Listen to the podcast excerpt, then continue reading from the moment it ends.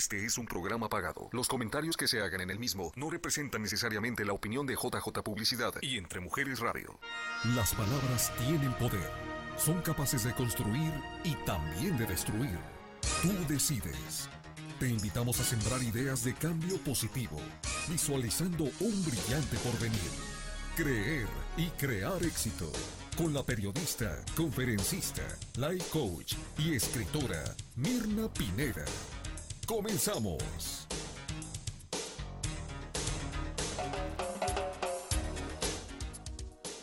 Muchas veces nos equivocamos, muchas veces fallamos, no una, ojalá y fuera una, miles de veces en la vida metemos la pata, herimos a otras personas, lastimamos, pero sobre todo nos lastimamos a nosotros mismos cuando creemos que por habernos equivocado no somos lo suficientemente buenos o buenas, no somos valiosos y no somos importantes. Y esto, estas eh, creencias se han instaurado en nuestra mente por generaciones. Todavía están ahí en una parte de nuestro código genético. Y nos dicen que cada vez que fallamos, que nos equivocamos o que metemos la pata, no somos lo suficientemente buenos. Cuando en realidad, y eso lo han demostrado estudios científicos, estudios psicológicos, estudios sociales, el equivocarse ayuda, colabora, si nosotros realmente aprendemos de esa situación, nos colabora a desarrollar mejores habilidades, mejores seres humanos, mejores productos y mejores servicios. Parece increíble, pero así es. Hay fallas, hay errores que han eh, derivado en inventos científicos. Y uno de ellos es, por ejemplo, la penicilina. Eh, cuando el doctor Fleming, si no me equivoco, eh, se equivocó, se fue, se dejó ahí en el laboratorio una, una de las pruebas estas que hacen y se le olvidó guardarla y se fue de vacaciones, tengo entendido, y cuando regresó resulta que se había desarrollado ahí una especie de hongo y eso era un error. Sin embargo, él se dio a la tarea de averiguar, o sea, qué fue lo que sucedió aquí y de ahí surgió la penicilina. Es un error que nos ha salvado la vida. Imagínense vivir sin la penicilina. Y fue gracias a un error, fue gracias a una equivocación, fue gracias a que se le pasó, se equivocó, fue un error, pero en lugar de nada más, en este caso, un científico, nada más decir, ay, ay, la regué, la regué, mira, nada más echa a perder este material, se puso a averiguar qué fue lo que sucedió, porque ese hongo no estaba ahí, ese hongo se crió en, esa, en, esa, en eso que está ahí, ¿no? Ah, y eso derivó en el descubrimiento, la invención de la penicilina. Y fue gracias a un error. Nos han enseñado, hemos aprendido que tenemos que ser perfectos, que todo nos tiene que salir bien, que, eh, que no hay margen al error. Yo recuerdo que mi papá me decía, mi papá era buenísimo para eso, pero es que así lo le enseñaron a él, ¿no? Mi papá decía, eh, pobre de ustedes donde se equivoquen, porque eso me, les va a salir muy caro, porque lo que están haciendo es muy caro, todo era muy caro, ¿no? Y entonces era un terror a equivocarnos, ¿no? Eh, era, híjole, si me equivoco me va, a ver, como en feria. ¿Sí? Me van a regañar, me van a castigar, no me van a dar mi domingo, que eran 20 centavos mi domingo. Era, era, entonces se va generando ese miedo. ¿Qué diferente sería si fuéramos capaces de aplaudir las equivocaciones de nuestros hijos? De balancear, y las de nosotros, por supuesto, pero digo nuestros hijos porque es más fácil hacerlo hacia, hacia afuera, ¿no? Sobre todo como mamás. Qué, qué bueno sería que así como les preguntamos regularmente, ¿cómo te fue en la escuela? Y la respuesta ya saben cuál es, ¿no? bien, igual, mm, whatever, ¿no? Si en lugar de eso les preguntamos, ¿en qué te equivocaste el día de hoy? Es un cambio en la estructura del hábito, ¿sí? Y es un cambio de paradigma. ¿En qué te equivocaste el día de hoy? ¿En qué fallaste? Ay, pues no, no, no entregué la tarea. Ok, ¿sí? En lugar de empezar con toda la letanía de es que eres un desobligado, nunca haces lo que te tienes que hacer, no te enfocas. Es, ok, ¿qué aprendiste? ¿Qué aprendiste de no haber entregado la tarea?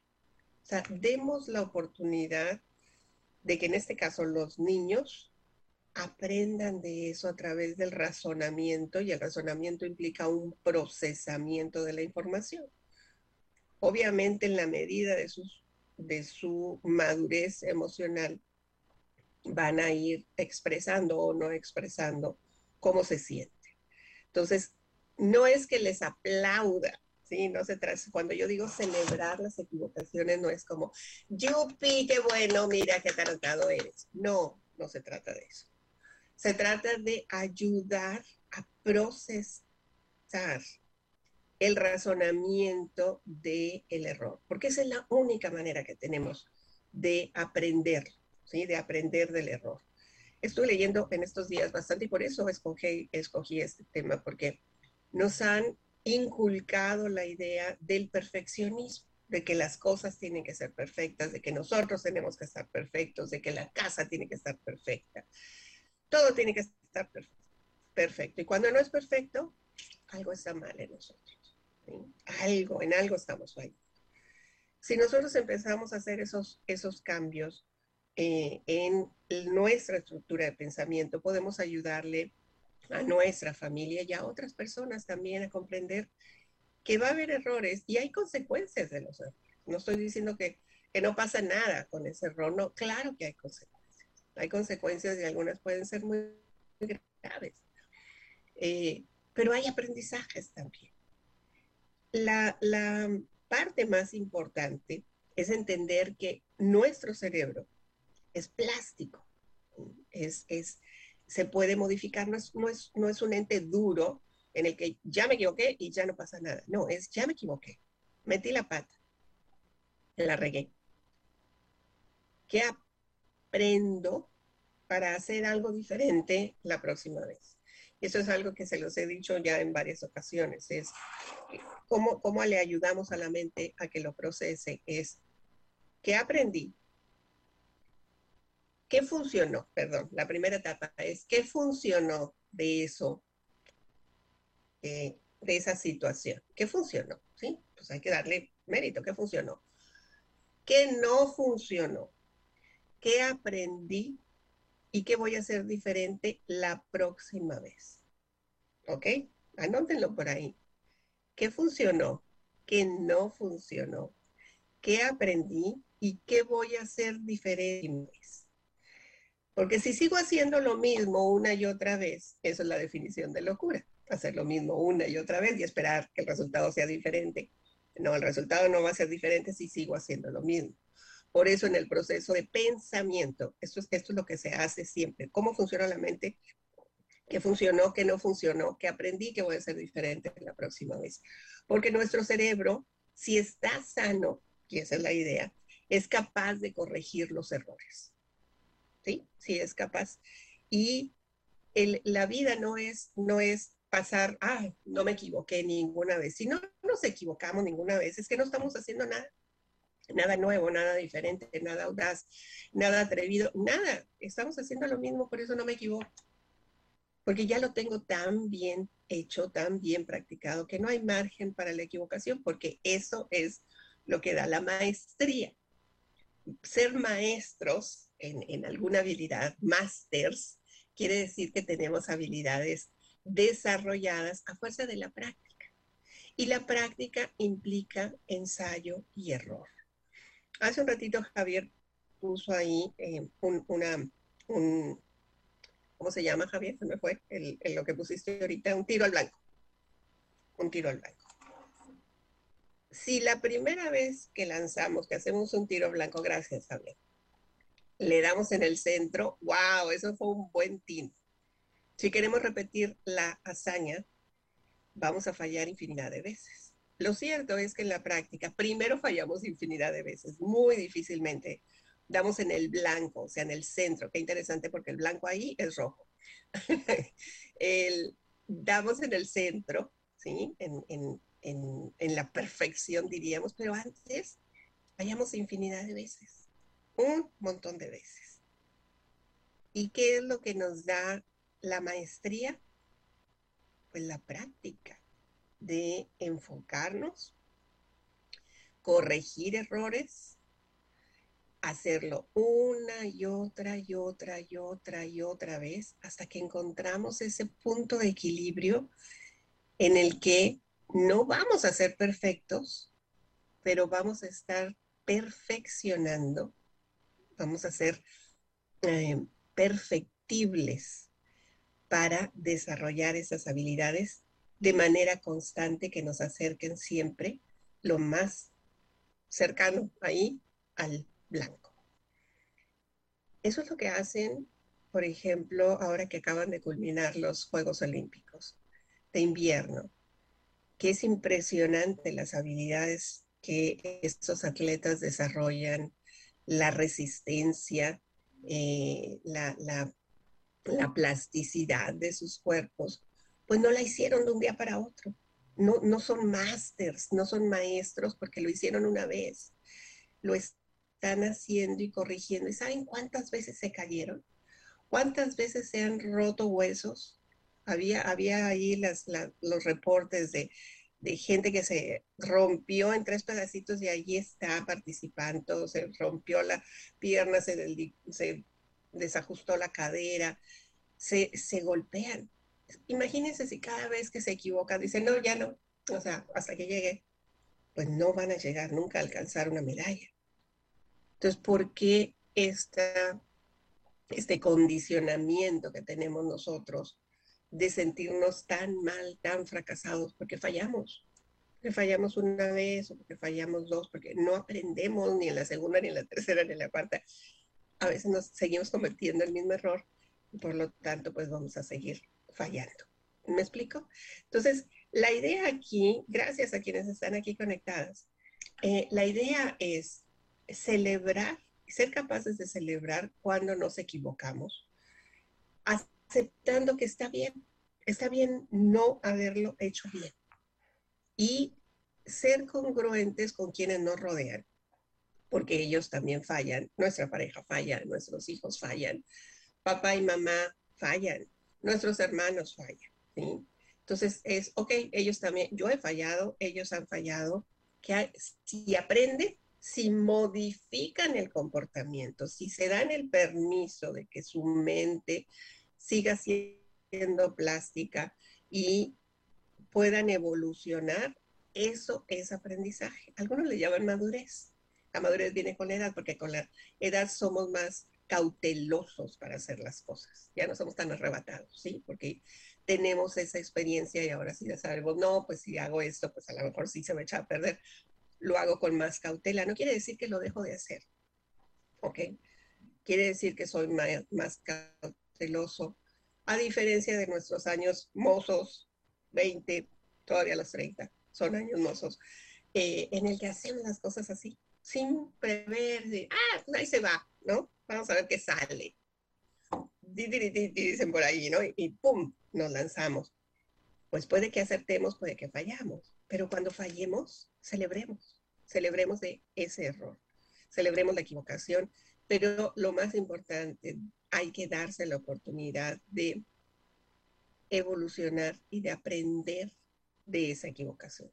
Esa es la clave, ¿sí? No es seguir haciendo lo mismo, porque una vez que yo le platicaba, estaba haciendo una sesión de coaching y platicaba con una persona eh, y me decía, no vi, no vi nada el, letrero, ¿eh, Javier? me decía, ah, pero pues eso es conchudez, me decía, esa palabra, eso es concha, porque entonces la gente va a decir, ay, pues me puedo seguir equivocando un montón de número de veces, o sea, y, por eso hay drogas y hay alcohol y hay cosas que, no están adecuadas y que yo no me refiero a eso. Me refiero a que cuando la persona tiene la disposición de revisar, y vuelvo al mismo proceso, porque es el proceso de pensamiento, ¿qué funcionó? ¿Qué no funcionó? ¿Qué aprendí y qué voy a hacer diferente la próxima vez?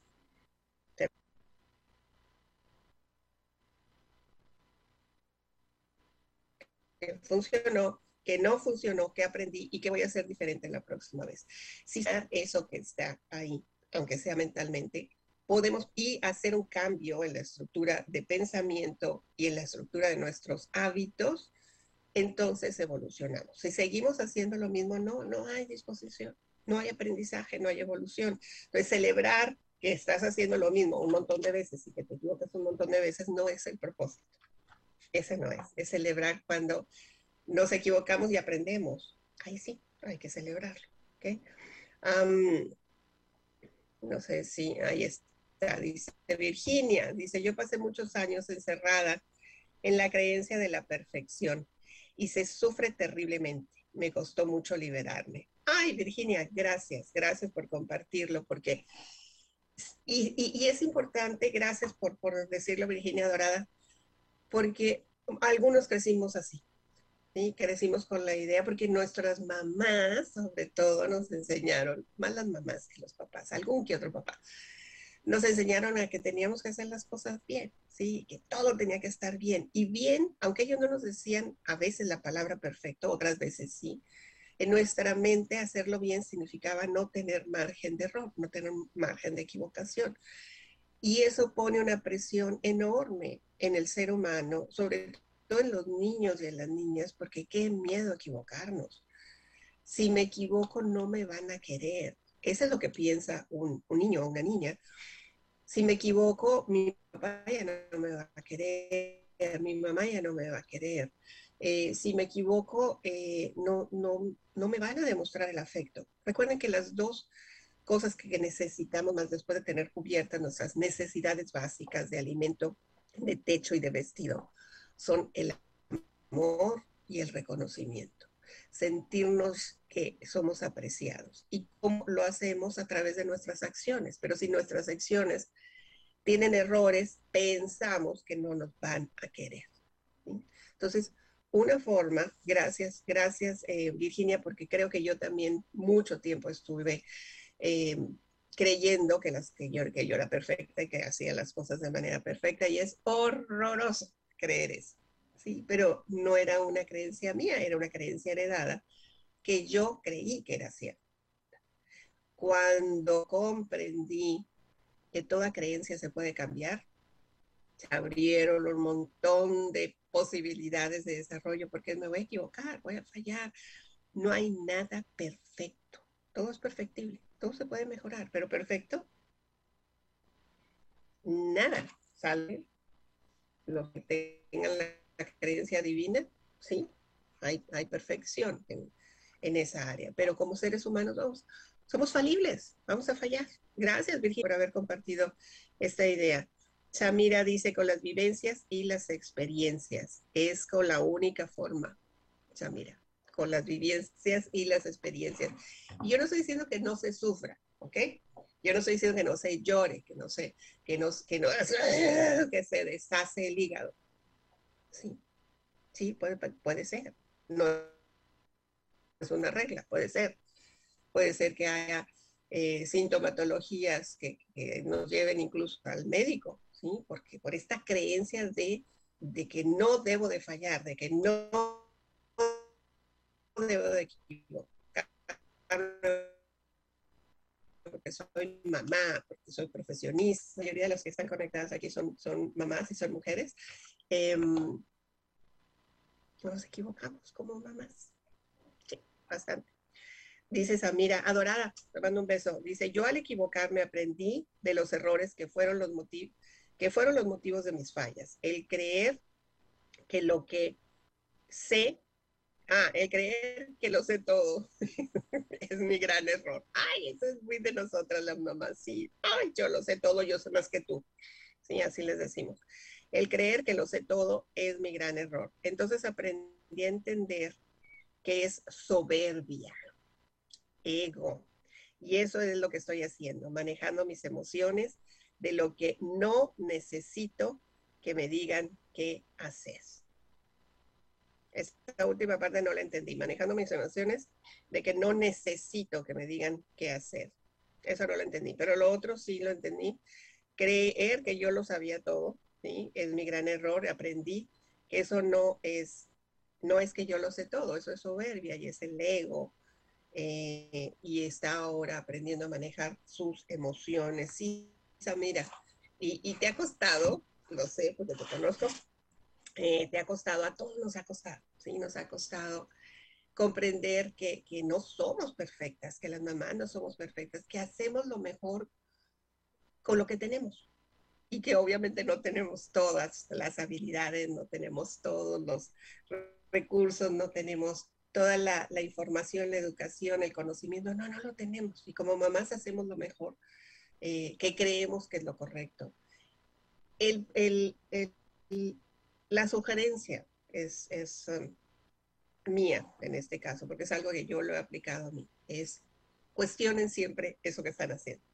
Siempre se los he dicho en estos espacios. Cuestionen sus propias creencias. Cuestionen si um, la historia del pepino no es una de las que mucho compartir porque, porque pasó en mi casa, ¿no? Eh, el pepino y les siempre, ¿cómo parten el pepino? Cuando estoy dando una conferencia, cuando estoy dando una clase, ¿no? Hay un montón de formas de, hacer la ensalada de pepino.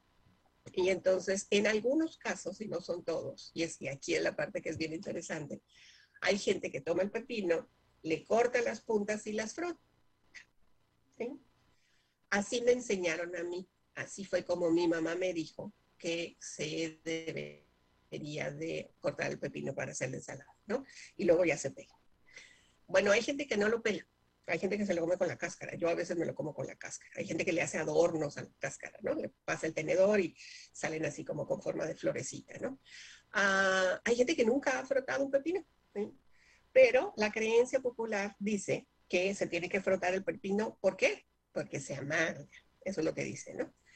Bueno, alguna vez yo estaba en casa y eh, en casa de mi madre y tendría unos, no sé, 12, 14 años, no recuerdo la, la edad, pero yo estaba encargada de hacer la ensalada. Y dije yo, ay, está esto, o sea, no se me hace lógico, decía yo, que se le tenga que frotar. Entonces, sin que se dieran cuenta, yo hice el, la ensalada sin frotar el pepino. Y al final de, que, de la comida les pregunté, ¿sabía raro el pepino? ¿Le supo raro? No, no, estaba bueno, muy bueno, gracias por hacer la ensalada. Ah, les dije yo, pues no lo froté.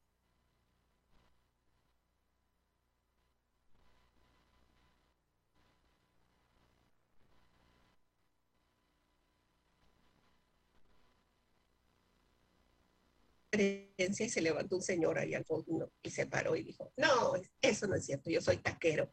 Y si no lo frota, se amarga. Si él lo cree, lo crea. ¿sí? Si él cree que si no se frota, el pepino se va a amargar, está ya en su mente y le va a saber amargo, porque es una creencia, ¿ok? Entonces, hay un montón de formas de hacer los pepinos. Ninguna es errónea, ninguna es la cierta, ninguna es la perfecta. Hay diferentes formas de hacerlo. Pudiera ser que algún día el pepino, porque ya venía eh, amargoso, ya estaba pasado, este, y, no lo frotaron y, ah, sí, cierto, sí sabe, amargo. Dicen es que porque se le sale la espumita, pues claro que si lo están frotando le va a salir algo, porque lo están frotando, ¿sí? Hay fricción, claro que sale. Eso no cuestionen, el, ejemplo del pepino es uno, hay un montón de, ejemplos en la cocina de, recetas que se van pasando con ciertos eh, parámetros y ciertos moldes. Y, y, se van pasando de generación en generación y, y de repente no se cuestionan yo les he dicho varias veces que yo no soy buena en la cocina, no me gusta cocinar. Cocino, pero no es algo que así sienta que canten los pajaritos cuando yo estoy cocinando. No, no, no. O sea, es como, ok, otra vez hay que cocinar. Y yo hago inventos. Nunca me salen igual, porque siempre estoy inventando algo, ¿sí? Y le pongo una cosa de aquí y otra de allá, y cuando me dicen que le echaste, pues una, lata, una lata aquí, otra allá, porque siempre estoy innovando, siempre estoy inventando. Puede que algún día me equivoque con la receta, sí, varias veces, un montón, me he equivocado, se me salan, este, no salen de todo, y aprendo, aprendo. Ahora que me mudé, eh, tenemos un salero que es diferente al que yo tenía. Bueno, no saben que se me han salado, otras no saben con sal, porque no es el salero que yo usaba, ya me había acostumbrado a ese salero. Entonces ahora van varias comidas que me salen eh, insípidas, pero pues se le pone sal y, ya se arregla todo.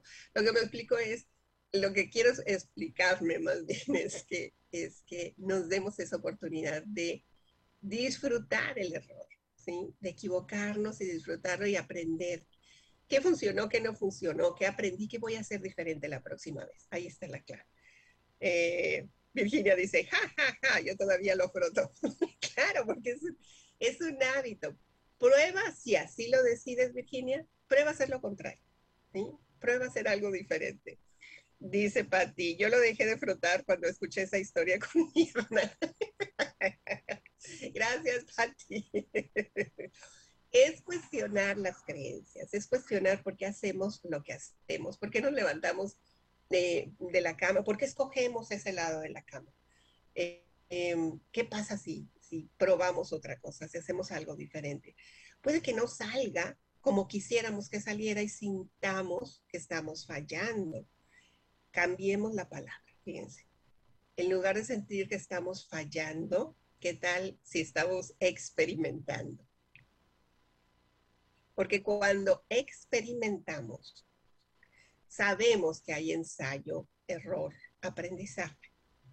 Es, es, parte del proceso científico. Entonces, en lugar de decir, es que fallé, bueno, es que el experimento no salió como, como habíamos pensado. Vamos a probar otra vez.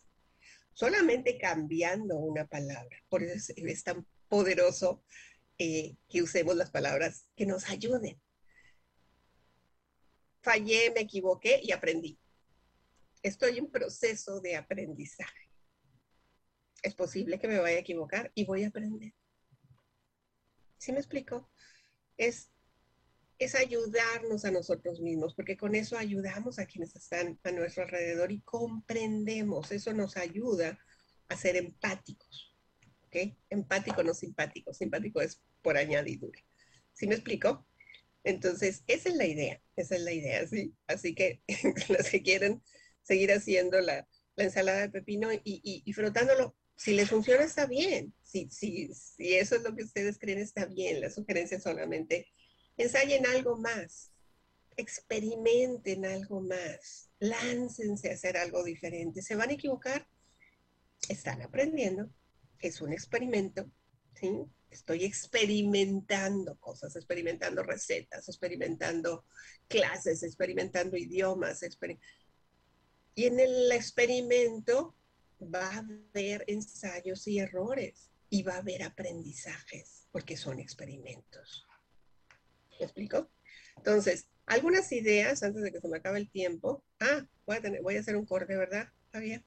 Bueno, en el corte, tomen, si tienen oportunidad y si quieren, eh, tomen una hojita, porque les voy a dar seis ideas. Les voy a compartir con ustedes seis ideas que nos van a ayudar a aligerar esa carga emocional que tenemos porque fallamos. ¿En qué podemos aprender cuando nos equivocamos. Ya les dije algunas, pero ahorita se las voy a decir en orden. Así que si tienen alguna oportunidad de anotar o anotar en el teléfono o en un papel, en, una, en un cuadernito, yo aquí tengo mi cuaderno de gratitud, ¿sí? Aquí está. Em, son solamente seis ideas que nos pudieran ayudar, si ustedes así lo deciden, a aligerar nuestra carga y pesar porque fallamos. Y porque nos equivocamos, porque si queremos, pues aprendemos. Si no queremos, no. Hago una pausa muy, muy rapidita.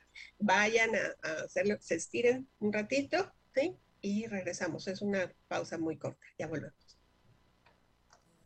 Libérate de creencias limitantes que frenan tu desarrollo. Es hora de crear nuevos paradigmas. Estás escuchando Creer y Crear Éxito con Mirna Pineda.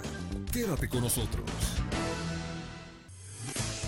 Soñar es el primer paso para diseñar metas. Ponte en acción para creer y crear el éxito. Mirna Pineda te ofrece información relevante para tu crecimiento personal. Envía tus preguntas e interactúa con nosotros.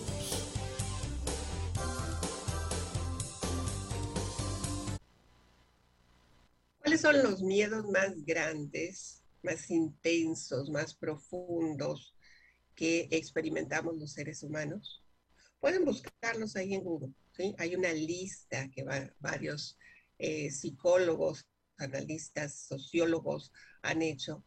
Eh, entre ellos está el miedo a hablar en público, que algunos ya tenemos esa prueba superada. Eh, y hay otro, un par que están ligados, que es el miedo a equivocarnos, que está ligado al miedo de hablar en público, y el miedo a hacer el ridículo, que también está ligado al miedo de hablar en público. Eh, y es muy interesante porque están intrínsecamente relacionados, ¿sí? Y porque lo que hay que analizar es por qué nos vienen estos miedos, de dónde vienen, qué, qué situaciones hubo en nuestra infancia eh, que, que dejaron una huella, se llama una impronta, que dejaron una huella profunda en nuestra alma y que ahora nos limita en una etapa de adultez a desarrollarnos porque qué miedo si me equivoco, qué miedo si hago el ridículo, qué miedo si a la hora que estoy hablando en público meto la pata. Entonces están bien, bien relacionados. Pero la raíz, el, punto de común encuentro de, de estos tres miedos es la opinión, la importancia que le damos a la opinión de los demás. A ver si me explico. Cuando nosotros, aunque decimos, ¿sí? porque yo también digo, ay, no me importa lo que piensan los demás, ¿sí? La verdad es que sí nos importa. la verdad es que sí. ¿Por qué? Porque a través de lo que a veces nos expresan las personas eh, que están a nuestro alrededor y, ahora en las redes, nos sentimos amados, apreciados y reconocidos conocidos. Entonces, si nosotros fallamos en, y cometemos un error y nos sentimos, nos afecta, nos afecta la, que no lo hicimos bien, que hicimos el ridículo, que, que fallamos, que nos equivocamos, es porque la opinión de los demás es más importante que mi opinión personal, que lo que yo opino de mí mismo. ¿Me explico? Y, esto para los que están en, el, en las que tienen programas en Entre Mujeres, Pati, Samira, eh, esto es algo que lo, lo hablamos cuando les dimos eh, uno de los entrenamientos para hablar en público, que se los dimos Javier y yo. Hablamos de esta lista de miedos y de la importancia de hacerle caso a tu voz interior, no a la voz que está a tu alrededor y que te dice, mm, pues si te hubieras puesto otra cosa, te hubieras visto más linda. O si no hubieras dicho tal palabra, eh, se te hubiera entendido mejor. Nos vamos a equivocar, Nos vamos a equivocar y no vamos a complacer, siempre les digo a Raimundo y medio mundo. Lo importante es complacernos a nosotros mismos y sentirnos bien con nosotros mismos porque escalamos un, un escaloncito porque hicimos algo que a lo mejor los demás no se atreven. No me, no me interesa los que no se atreven, me interesa lo que yo me atrevo a hacer. Si yo me lancé a hablar en público, si yo me lancé a salir en televisión, si yo me lancé a tener un programa, si yo me lancé a hablar y apoyar a otras personas, lo que yo haga en mi responsabilidad, mi aprendizaje. En lugar de estar esperando el reconocimiento de quienes están a nuestro alrededor, tomen en cuenta que el principal reconocimiento proviene de nosotros mismos. De decir, yes, lo hice. Yes. ¿Puedo mejorar? Claro, siempre. Siempre puedo mejorar. Siempre puedo hacer algo mejor. Siempre puedo aprender algo más. Pero en principio me reconozco porque fui valiente, fui audaz, eh, tuve determinación, he sido perseverante, eh, he estudiado. Recuerdo a Patti, ahí estás, ¿verdad? Patti Galarza, eh, cuando me invitó a ser su madrina. Te voy a, te voy a balconear, Patti, porque, porque para mí se me hace un, un evento de ensayo-error maravilloso. Cuando me invitó Patti hace dos años, fue Patti o tres años, porque iba a empezar su programa aquí en Entre Mujeres, yo no la conocía, Patti. Ella me habló y me dijo, quiero que pedirte que seas mi madrina, y yo me sentí muy, muy honrada y fui a verla. Yo recuerdo que Patti traía un cuaderno de, de esos que tienen espirales acá, lleno de anotaciones, perfectamente escrito, casi con diferentes colores. ¿Sí, Patti? Eh, traías así todo subrayados y con, con, porque ella quería decir todo lo que tenía ahí anotado en el cuaderno, ¿no? Entonces, pues yo la vi, yo entendía que era su programa, que nunca había hecho radio antes, radio con televisión, además radio con imagen, eh, la radio que se ve. Y, y, y Patti estaba con un miedo terrible a equivocarse. Parte de lo que hablamos era, o sea, estructura sí, anota, es bueno anotar, es bueno anotar porque se queda más grabado, pero sé, tú, disfruta, estás haciendo algo que otras personas quisieran hacer y no se atreven y tú lo estás haciendo. Con el tiempo, con la práctica, con aprender de los errores y de las equivocaciones, Patti ahora se siente mucho más confiada, ¿verdad, Patti? De hacer su programa. Lo mismo pasó con Samira, que está, que está ahí también. Samira decía yo que voy a decir, yo no tengo nada que decir, yo soy una comerciante, no tengo escuela, te hablo, estoy hablando hasta como tú, Samira. Y lo estás haciendo, y lo estás haciendo a través de un programa que se llama Querer es Poder.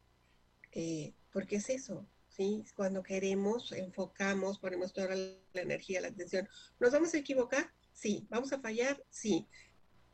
Eh, ¿Vamos a cometer errores? Sí. Eh, ¿La gente nos va a juzgar? Es historia de ellos. ¿Qué tanto me voy a juzgar yo? ¿Qué tanto me voy a criticar? Ahí está Patti Adorada haciendo su programa. Ese fue, ese fue la segunda temporada. Esa fue la segunda temporada de Patti, donde ya no tenía un cuaderno de anotaciones. ya estaba haciendo anotaciones en su mente y en su corazón. ¿sí? Y, fue, fue hermoso. Y lo mismo con Samira, porque es la práctica la que nos va a ayudar y el reconocimiento de que hay, cosas que no nos van a salir bien, nunca perfectas, bien a la primera y las que no salieron bien, qué padre. O sea, nos quedamos con esas. ¿Qué aprendemos de las que no salieron del todo bien? Y por eso es este proceso, se los vuelvo a repetir. ¿Qué funcionó? ¿Qué no funcionó? ¿Qué aprendí? ¿Qué voy a hacer diferente la próxima vez? Son cuatro. ¿Qué funcionó? ¿Qué no funcionó? ¿Qué aprendí? ¿Qué voy a hacer diferente la próxima vez? Es todo, es todo. Ahora, ¿cuáles son esos seis puntos? Esto los estuve trabajando ayer estuve leyendo, es que cada que hago yo el programa yo aprendo, ¿ok? Y estos son, es, una, es una recopilación que hicieron un grupo de psicólogos en la Universidad de Michigan en Estados Unidos. Y dicen ellos, el punto número uno es que al equivocarnos, la equivocación nos ayuda a aprender. Es lo que les está diciendo todo el programa. Ese es el punto número uno. Cuando nos equivocamos y cuando hacemos el análisis del proceso de la equivocación, aprendemos. Aprendemos. ¿Cuántas veces nos caímos de la bicicleta? ¿Cuántas veces los bebés se caen cuando están aprendiendo a caminar, se golpean, lloran y vuelven a intentarlo? Eso es el aprendizaje cuando volvemos a hacerlo, cuando volvemos a, intentar una y otra vez y las veces que sean necesarias para aprender. Equivocarnos nos ayuda a aprender. Ese es el punto número uno. ¿Cuál es el punto número dos? El 2 tiene que ver con el inicio del programa, cuando les dije que Alexander Fleming inventó la penicilina por error, descubrió la penicilina porque se equivocó y dejó ahí el, el, es que no, me acuerdo cómo se llama el, el, platito este, que no recuerdo cómo se llama, pero ahí tenía la, la estaba haciendo un, un experimento, lo deja y después descubre que tiene, tiene hongos y esos hongos se convirtieron en penicilina.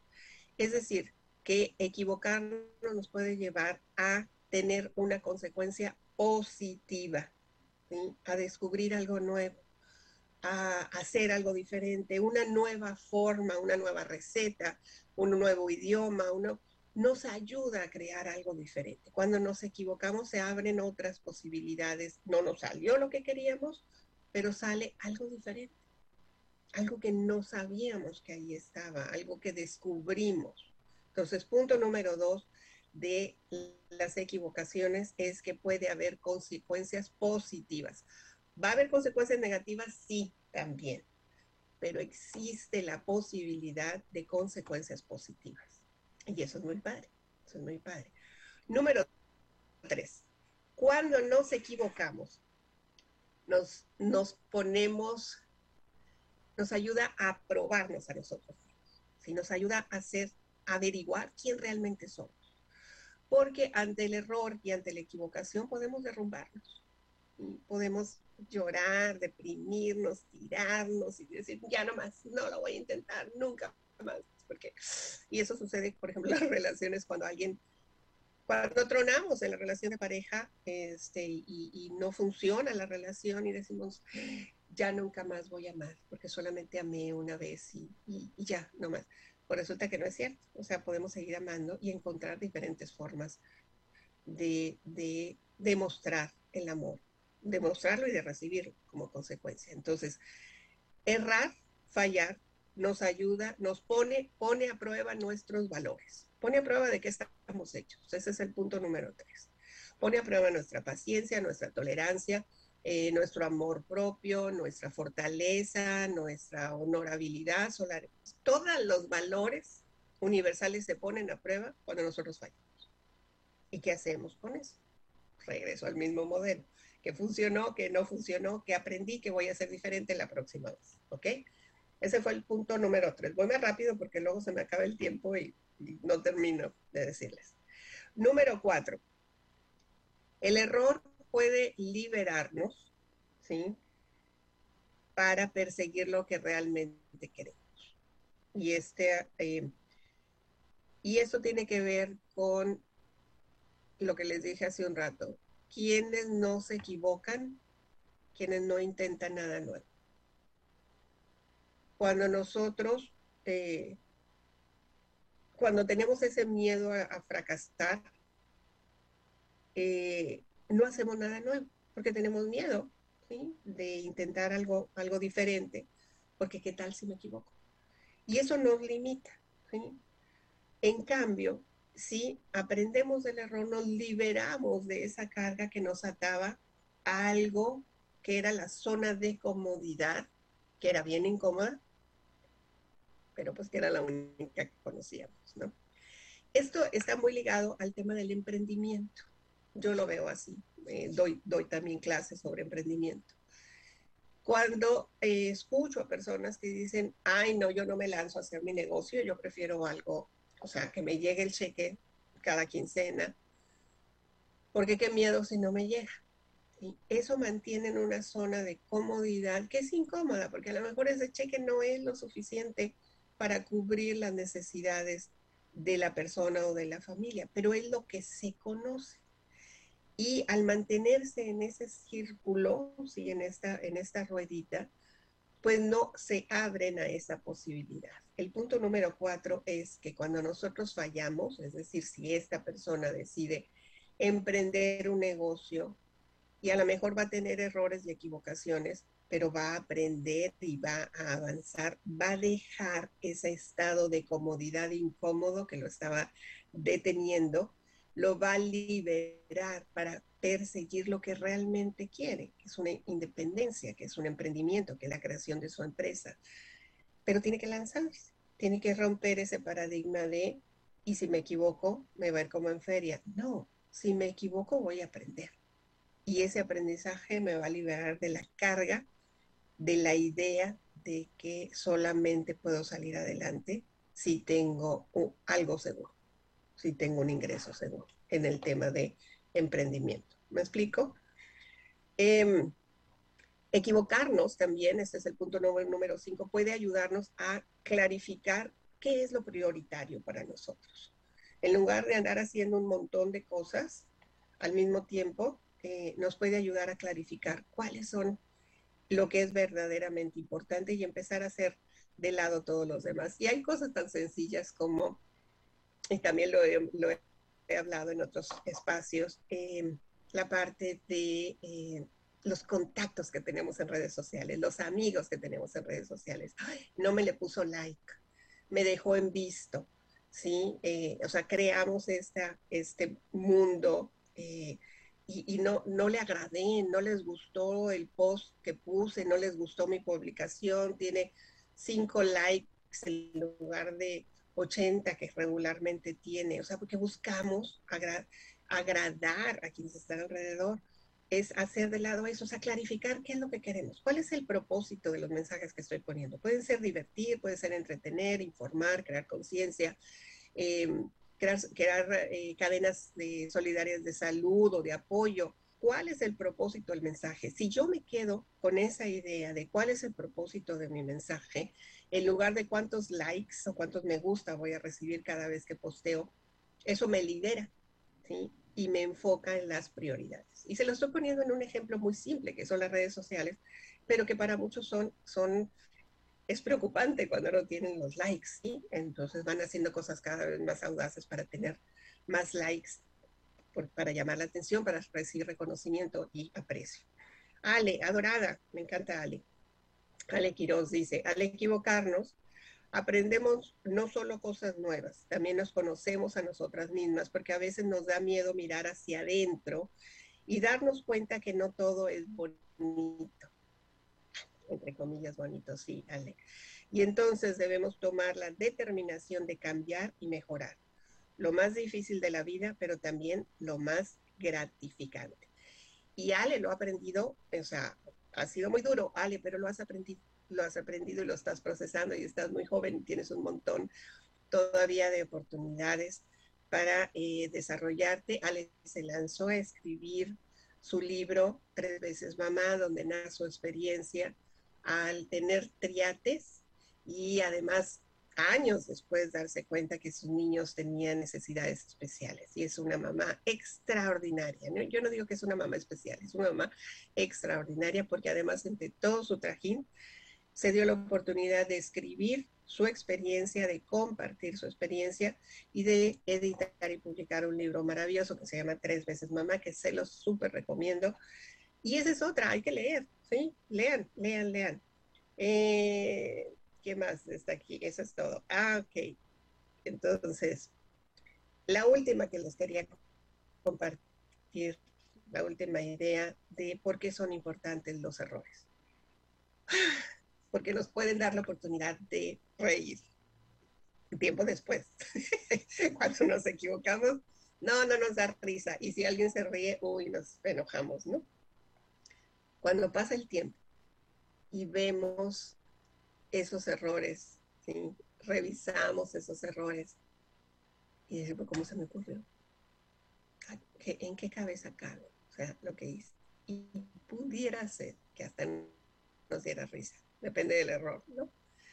Que hasta risa, nos provocara risa el descubrir que fuimos capaces de hacer ese esa falla, ese error, y ahora nos da risa.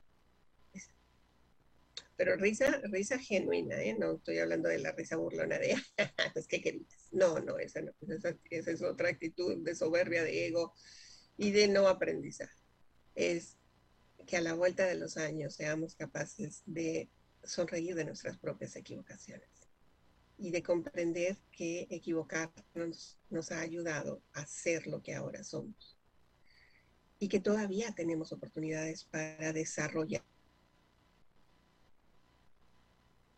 otras habilidades y que nos vamos a volver a equivocar y vamos a fallar y nunca, nunca, nunca vamos a alcanzar la perfección.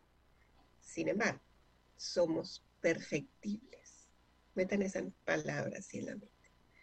Perfectible quiere decir sujeto a mejora y la mejora continua. Y este es, y este es con lo que casi, casi quiero cerrar. La mejora continua es lo que nos ayuda a desarrollar, a desarrollar la maestría en nuestras habilidades. Y todos los días, en cada situación que vivimos, que experimentamos, que nos causa alguna emoción contraria a la alegría o a la serenidad, porque nos equivocamos, porque fallamos, porque ahora no sabemos ni ¿Cómo le vamos a hacer para salir de eso? Si analizamos qué funcionó, que no funcionó, que aprendimos y que voy a hacer nos lleva a ser perfectibles, a hacer una mejora continua, a encontrar nuevos caminos, nuevas amistades, nuevos medios, nuevos enlaces, porque nuestro cerebro, nuestra mente es tan plástica que nos ayuda a eso, a la mejora continua. Y con eso casi, casi estoy cerrando, déjenme les digo porque encontré, em, encontré una frase, un estudio que estaban haciendo una serie de educadores y decía que el sistema de evaluación, ustedes saben que en la escuela, antes de entrar a esta idea, en la escuela llega, tienes un mes de trabajo, por lo menos eso es lo que yo me acuerdo, te daban un mes de lecciones y de, y de repente llegaban y decían, no, hay examen, ¿no? El examen mensual para evaluar. Y era como, tengo examen, tengo prueba, ¿no? Y resulta que didácticamente no es lo mejor. Eso es lo que, lo que han concluido y, y lo que yo estoy totalmente de acuerdo. Lo que funciona más son evaluaciones continuas. Y entonces yo sé que algunos van a decir, ay, no, ese estrés de estar pasando por evaluaciones cada mes. Pues no cada mes, o sea, cada semana o incluso dos o tres veces por semana. O sea, evaluar el avance. Y en ese momento que se va haciendo la evaluación, ver, ah, este niño o esta niña, por la mejor matemáticas, geografía, historia, no le, está, no le da por ahí. Y entonces reforzarlo.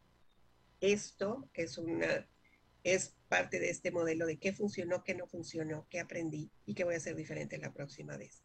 En lugar de esperar a que transcurra un mes para averiguar qué es lo que el estudiante, perdón, eh, o nuestros hijos no están asimilando es hacerlo de manera continua.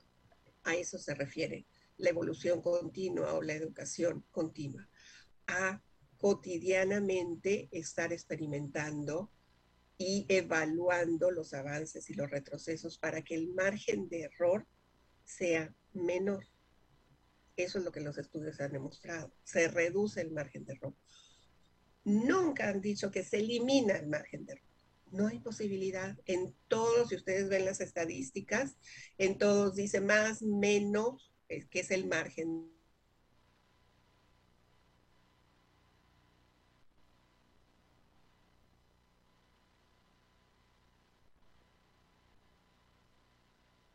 Si la, si la ciencia, la medicina, las, las, lo que creemos nosotros que es totalmente perfecto, em, no lo es y se dan ese margen de error, ¿por qué no nosotros? Lo que nos debemos de dar es el permiso de fallar, de equivocarnos, de aprender y de celebrar, ¿sí? De celebrar nuestros errores. La sugerencia que les hice al principio, por los que no la escucharon, de verdad que me sale del corazón, es algo que yo empecé a hacer ya cuando mis hijas estaban más grandes, porque antes no lo sabía y era no solamente preguntarles cómo te fue en la escuela, sino qué no te gustó el día de hoy de la escuela, qué hiciste, eh, en qué fallaste, en qué te equivocaste, usar la palabra, ¿sí? Eh, ¿Te equivocaste en algo hoy? No, yo no me equivoqué. Claro que sí, algo hubo que no salió como tú querías que saliera. ¿Qué fue? Ay, pues que, que, le saqué la lengua a mi amiguita. Eh, y, me siento muy mal. Ok, ¿qué aprendes de eso? En lugar de sermonearle y, y, decir, no está muy mal que tú lo hayas hecho, es qué es lo que tú aprendiste con ese acto. Eh, que no hiciste la tarea, qué consecuencias hubo de no hacer la tarea. Eh, porque no es, me estás fallando. Y esa, y esa parte es, es horrorosa cuando además les ponemos a los hijos el me trajiste malas calificaciones o me trajiste buenas calificaciones. No, las calificaciones no son de nosotros, son de ellos. ¿Ok? Ellos estudian o no estudian y es su responsabilidad. ¿Ok? Nuestra responsabilidad es guiarlos, alimentarlos, vestirlos, porque son nuestros hijos, pero la responsabilidad de los aciertos y errores es de ellos, así como las nuestras son de nosotros y no son de ellos. ¿Me explico? Entonces, el, meter en la mente de nuestra, en principio, y de nuestros hijos, sembrar esa semilla, ese nuevo paradigma de que equivocarse está bien siempre y cuando aprendas, estés dispuesto a aprender de la equivocación y cambiarla, modificarla, evolucionar.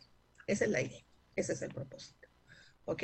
Así que em, ya estamos, no sé si había alguna pregunta, creo que no, o algún otro comentario. Déjenme ver porque no los veo. No, creo que es el mismo. Mm. Javier Acosta dice tres minutos. Gracias, Javier. Resulta que a veces cuando Javier me manda, manda eh, estos avisos, los veo hasta que acabe el programa. Ahorita sí lo vi, Javier. Tres minutos nos quedan. Así que esa es la idea. Em, esa es la idea de, de, aceptar que somos falibles, es decir, que fallamos, que nos equivocamos, pero siempre, siempre estar dispuestos a aprender de la equivocación, a celebrar. Nunca, nada, o sea, nos van a salir cosas bien. Yeah, nos van a salir cosas mal. vamos a aprender. Sí, esa es la vida. es el proceso. Nada es perfecto. Eh, y les platico rapidito antes de, irnos. Ayer estaba yo tan contenta porque finalmente llegó la, la mesa. no teníamos mesa. No teníamos una mesa formal en, mi casa. Y entonces eh, mi marido, que es ingeniero, imagínense que todo lo hace por procesos. Todo es poco a poco, todo es paso a paso todo tiene así como que... Entonces aquí llegaron los muebles, no, no son mis muebles, compramos otros, otros muebles, eh, afortunadamente tenemos esa... Y habíamos estado improvisando para tener una mesa. En principio fue eh, un escritorio que habíamos comprado, lo pusimos ahí en el, para poder comer, pero era un rollo porque cada vez había que quitar las computadoras y había que quitar todos los papeles para comer, y eso pues son dos o tres veces en el día, ¿no? Luego improvisamos y compramos una mesita, que es esta que, está aquí. Em, era una mesita pequeña, mm, que nos funcionó bastante bien. Y ayer finalmente llegó la mesa del comedor, eh, que además está linda. la mesa era como, ah, ahora sí tenemos mesa. Para otras personas se podrían haber frustrado porque no tenían la mesa en su casa, la mesa que querían nos tomó semanas, pero ya la tenemos. No puede ser un error, fue un error de hecho de la, compañía porque nos vendieron la mesa y luego después nos avisaron. Bueno, pero lo tomamos, la actitud con la que asumimos las fallas o las equivocaciones en los sistemas eh, nos ayuda a salir adelante nos ayuda a seguir improvisando, nos ayuda a agradecer. Aún cuando teníamos el escritorio, yo me sentía tan feliz eh, con esta mesita, me sentía tan feliz. Con mi mesa ahora ya de comedor me sentía muy feliz. Mi felicidad no dependía si llegaba o no, si había fallas en el sistema o no. Mi felicidad era mía, nada más. Y eso es actitud actitud positiva ante la adversidad. Van a salir un montón de cosas eh, fuera del plan. ¿eh? Los planes son eso, son planes. Y los planes se modifican. La meta no, la meta sigue siendo la misma. Y la meta debe de ser tener serenidad, que es el punto de equilibrio entre la felicidad y la paz interior. Que eso es lo que yo deseo para ustedes. Soy Mirna Pineda, les agradezco de corazón que se hayan conectado. Gracias por darme la oportunidad de compartir ideas para creer y crear el éxito y la abundancia que se merece. Hasta la próxima. Abre la mente a nuevas posibilidades de desarrollo. La herramienta más poderosa de transformación personal es tu mente. Cuando tú cambias, cambia todo a tu alrededor. Es tiempo de cambiar y actuar para creer y crear el éxito que mereces. Agradecemos profundamente tu compañía. Mirna Pineda desea acompañar tu proceso para creer y crear el éxito. Te esperamos la próxima semana, aquí por entremujeresradio.net.